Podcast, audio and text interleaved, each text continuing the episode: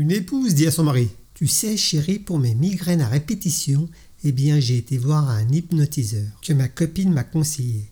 Il m'a dit de me tenir devant un miroir en répétant J'ai pas mal à la tête, j'ai pas mal à la tête, je n'ai pas mal à la tête.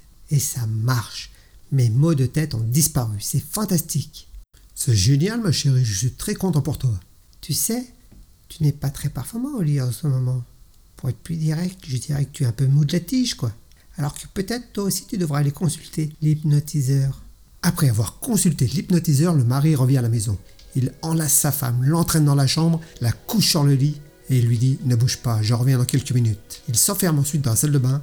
Quelques minutes plus tard, il revient dans la chambre et honore sa femme de la plus belle des manières, avec une passion peu commune.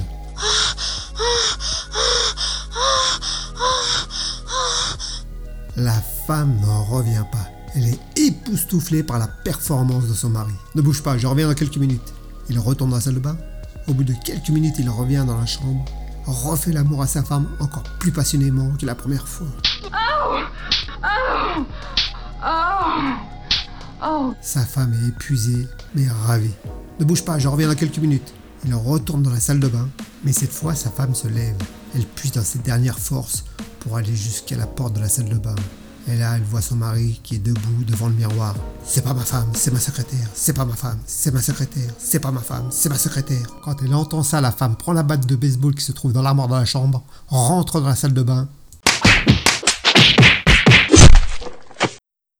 Merci d'avoir passé du temps ma compagnie. N'hésitez pas à liker, laisser un petit commentaire ou vous abonner. Et à bientôt pour de nouvelles aventures.